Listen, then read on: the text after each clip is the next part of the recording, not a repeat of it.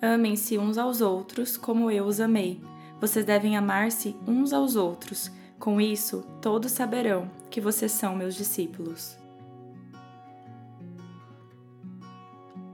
Gente, sejam bem-vindos ao podcast do Falei com Amor. Eu sou a Gabi Saltier e hoje nós vamos conversar neste episódio sobre o Evangelho de João, capítulo 13. Se você acabou de chegar no Falei com Amor, deixa eu te contar sobre o que é o Falei com Amor. Aqui eu tenho o intuito de levar até você a palavra de Deus de uma forma simples, descomplicada, porém profunda.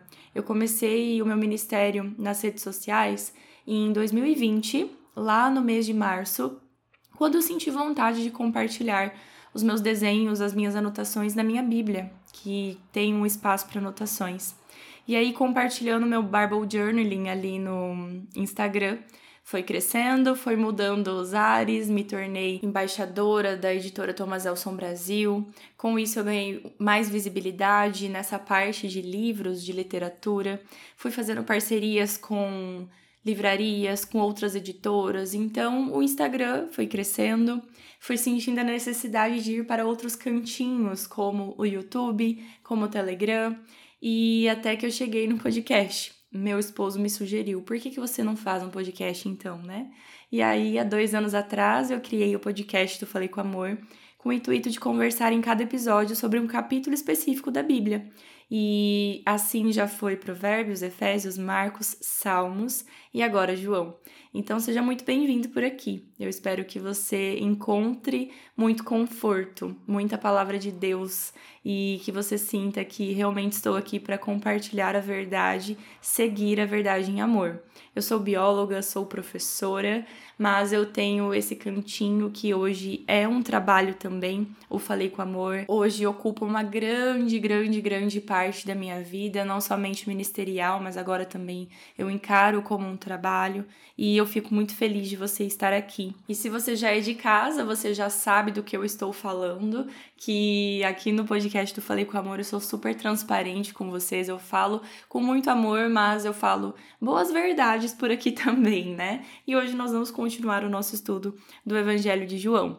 Se você tem vontade de ajudar o Falei com Amor de alguma forma, a primeira delas é se inscrevendo em todas as redes sociais do Falei com Amor, é você seguindo o Instagram, é, seguindo aqui também no Spotify, classificando com cinco estrelas, é você se inscrevendo lá no YouTube e essa é a forma mais prática para que o Falei com Amor ganhe visibilidade. Então já compartilhe esse episódio com alguém. Os episódios de João estão ganhando o selinho de muito compartilhado e isso é muito legal, porque quando hum, a plataforma percebe que esse episódio tem relevância, ele coloca um selinho do lado do nome do episódio de muito compartilhado. E nossa, eu fico muito feliz feliz mesmo de saber que vocês estão aproveitando, sabe? E por isso que eu continuo por aqui. E outras formas de ajudar eu Falei com Amor é comprando os materiais que eu já produzi, que estão lá no site, faleicomamor.com.br, como os pacotes dos trimestres do Clube do Livro do Falei com Amor e as apostilas também de Marcos e Efésios ou comprando pelo link de associado da Amazon que está disponível lá no Instagram, no destaque Links. Então, feito toda essa propaganda, vamos estudar? Vamos! Se você não tem como ler a sua Bíblia agora, não se preocupe, ouça esse episódio e leia João 13 assim que terminar o episódio ou assim que você puder também. Hoje nós vamos falar sobre a cerimônia de lava-pés e eu não sei se você atualmente frequenta alguma igreja. Eu não sei se você já participou de alguma cerimônia de lava-pés ou se você está em alguma igreja que não tem essa cerimônia da, dessa forma que está aqui na Bíblia, ou se você não participou, se você não frequenta igreja, enfim. Hoje eu quero falar com vocês exatamente sobre o propósito desse lava-pés aqui, o porquê Jesus deixou instituído para o seu povo. Jesus, então, no capítulo 13, já estava muito perto do fim. Aqui já começa falando que um pouco antes da festa da Páscoa, sabia que Jesus havia chegado o tempo em que deixaria este mundo e iria para o Pai. Então, uma das últimas coisas que Jesus fez aqui em vida foi deixar uma lição, um hábito, uma cerimônia para os seus discípulos. Então, o que ele faz? Ele derramou água numa bacia e começou a lavar os pés dos seus discípulos, enxugando-os com a toalha que estava em sua cintura. E aí, Simão Pedro, que era aquela pessoinha falante, que fala sem pensar, pega e fala assim: Senhor, vais lavar os meus pés? E respondeu Jesus: Você não compreende agora o que estou lhe fazendo. Mais tarde, porém, entenderá. Disse Pedro: Não, nunca lavarás os meus pés. E Jesus respondeu: Se eu não os lavar, você não terá parte comigo. E então, mais para frente, Jesus conversa que se eu, sendo Senhor e Mestre de vocês, lavei-lhes os pés, vocês também devem lavar os pés um dos outros. Eu lhes dei o exemplo para que vocês façam como lhe fiz. Agora que vocês sabem essas coisas, felizes serão se as praticarem.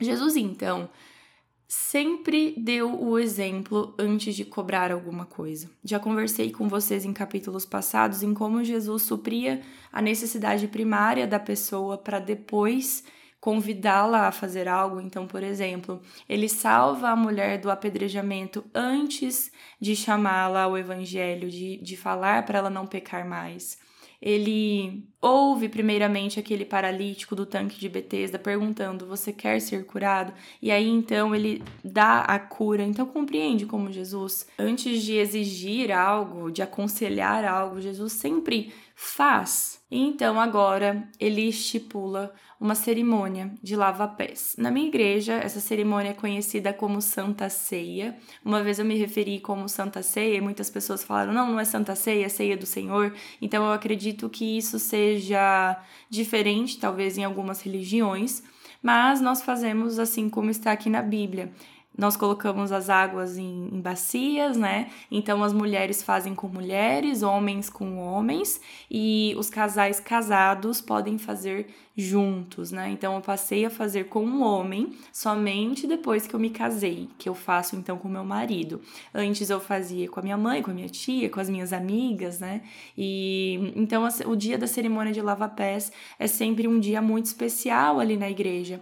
E junto então com essa cerimônia de lava-pés, nós temos uma representação do corpo de Cristo, do sangue de Cristo, através do pão sem fermento e do suco de uva. Não vou entrar nesses parâmetros agora sobre o pão sem fermento e o sangue, né? Mas aqui na Bíblia nós temos o fermento como uma representação do pecado e como esse pão representa para nós aqui, acredito que para a maioria dos protestantes, né? O pão não representa de fato o corpo de Cristo, assim, não é como se aquele pão se transformasse no corpo de Cristo. É uma representação.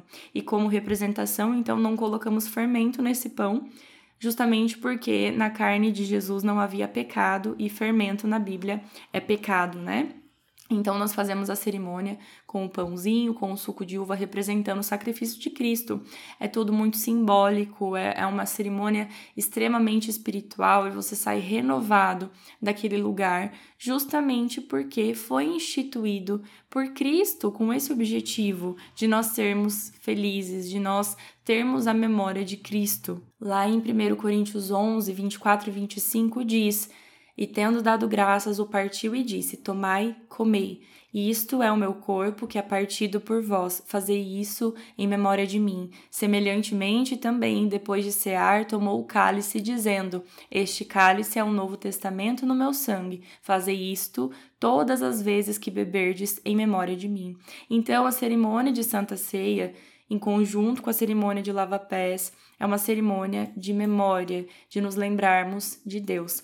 Mas além de tudo isso, a Santa Ceia, a cerimônia da ceia do Senhor, tem todo um significado e todo um objetivo. E nós podemos buscar o significado aqui no verso 10 de João 13, que diz assim: Declarou-lhe Jesus: Quem já se banhou, ou seja, foi batizado, né, não necessita de lavar senão os pés quanto ao mais está todo limpo.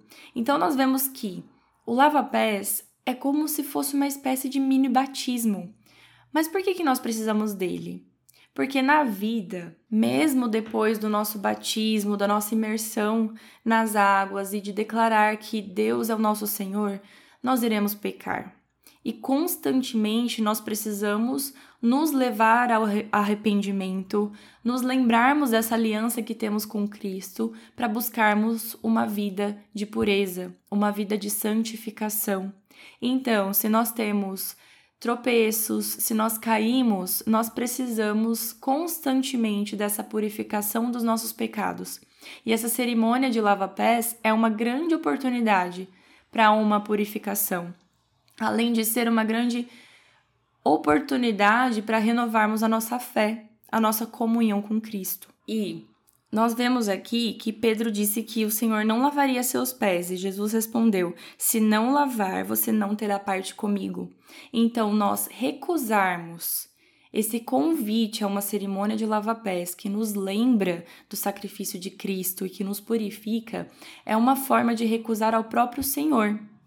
Muitas pessoas às vezes optam por não participar da cerimônia. Ah, eu não estou bem espiritualmente, eu não, não me sinto preparado, ou quem sabe eu estou com um pecado aqui me incomodando.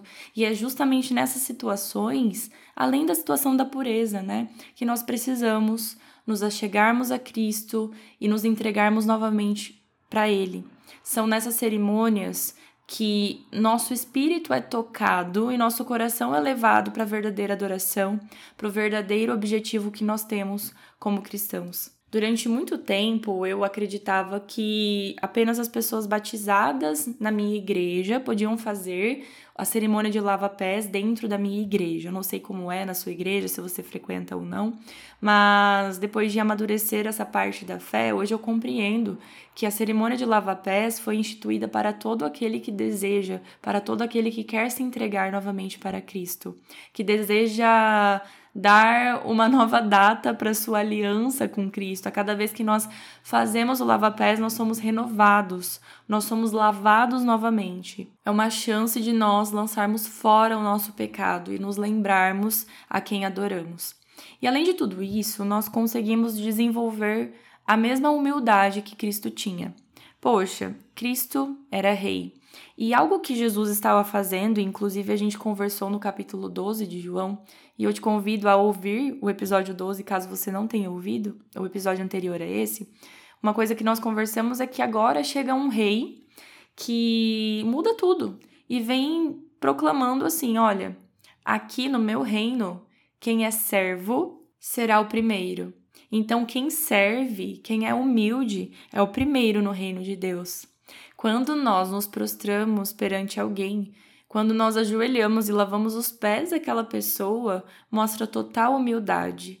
Mostra que nós deixamos de lado o nosso orgulho e agora nós estamos ali espiritualmente envolvidos com aquela pessoa e que nós desejamos lançar fora todo o nosso ego e demonstrar humildade perante Cristo, perante essa pessoa também.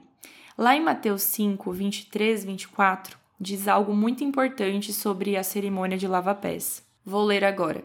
Portanto, se você estiver apresentando sua oferta diante do altar e ali se lembrar de que seu irmão tem algo contra você, deixe sua oferta ali, diante do altar, e vá primeiro reconciliar-se com seu irmão. Depois volte e apresente a sua oferta. Veja só o ensino desses dois versículos. Quando nós levamos algo ao Senhor, nós precisamos levar de coração purificado, na melhor das intenções. Então, se nós estamos prestando uma cerimônia a Ele, uma ceia a Ele, nós precisamos estar bem com os nossos irmãos, até porque nós estamos ali com um irmão nosso lavando os pés de alguém. Então, nós precisamos de reconciliação. Quando nós lavamos os pés de nosso irmão, estamos dizendo para ele que não somos maiores que ele. Estamos ali em humildade, falando: Eu não sou maior que você. Eu estou aqui sendo servo, assim como Jesus me ensinou. Então, é nesse momento que você consegue se reconciliar com aquela pessoa que você magoou ou que te magoou também. Mas é muito importante que nesse momento de ceia você tenha o seu coração aberto, realmente livre de qualquer orgulho, é, um coração disposto para perdoar, para liberar perdão, um coração buscando por perdão também. Esse é o espírito correto quando você for realizar a ceia do Senhor. Então, em uma ceia, Em primeiro lugar, nós conseguimos renovar a nossa fé, nos lembrando do sacrifício da ressurreição de Cristo e purificando os nossos pecados, e nós podemos desenvolver a humildade de Cristo em nós também. A participação nesse ritual, nessa cerimônia, nos ensina a ser mais como Jesus e nos prepara para ir para o céu. Tudo isso é um sinal de amor. Lá no versículo 34 deste mesmo capítulo, quando Jesus já predizia para Pedro que Pedro o negaria, Jesus diz: Um novo mandamento lhes dou: amem-se uns aos outros, como eu os amei. Vocês devem amar-se uns aos outros. Com isso, todos saberão que vocês são meus discípulos, se vocês amarem uns aos outros. O amor é a marca do cristão. Se você ama ao seu irmão, isso demonstra que você é cristão. Demonstra que o Deus que você serve é um Deus de amor. Porque Deus está pedindo, Jesus está pedindo para que o nosso amor seja um reflexo do amor dele. Se ele nos deu exemplo, agora façais vós também. João 13,15 diz: Porque eu vos dei o exemplo para que, como eu fiz, façai vós também. Se Jesus amou, eu quero amar também. Se Jesus lavou os pés de alguém, eu também quero lavar o pé do meu irmão. Porque participando da última ceia, Jesus identificou que ali, sentado àquela mesa, teria alguém que o trairia, que o entregaria por algumas moedas. Mas isso porque a profecia precisava ser cumprida. Ele precisava nos salvar. Mas se hoje estivéssemos em uma mesa, eu quero ser reconhecida como aquela discípula, aquela pessoa que amava a Deus e que era amada por Jesus, assim como João foi. Eu não quero ser reconhecida como quem irá trair Jesus ou como quem negou Jesus. Eu quero ser reconhecida como alguém que amou tanto Jesus que quis ser uma cópia dele e que buscou ser o reflexo desse Cristo que tanto nos amou. E ele ainda nos promete: agora que vocês sabem essas coisas, felizes serão se as praticarem. Jesus gostaria que nós fôssemos muito felizes como cristãos e um coração que ama o Senhor acima de todas as coisas e que é humilde, amando o seu próximo, com certeza será um coração feliz. Existe uma frase que eu gosto muito do meu autor favorito, C.S. Lewis, que diz que alegria é um assunto sério no céu. Então eu desejo muito ser muito alegre por aqui, seguindo os passos de Jesus, para que eu possa ser alegre para sempre ao lado dele. Esse é o meu desejo para você também. Fiquem com Deus e um beijo da Gabi.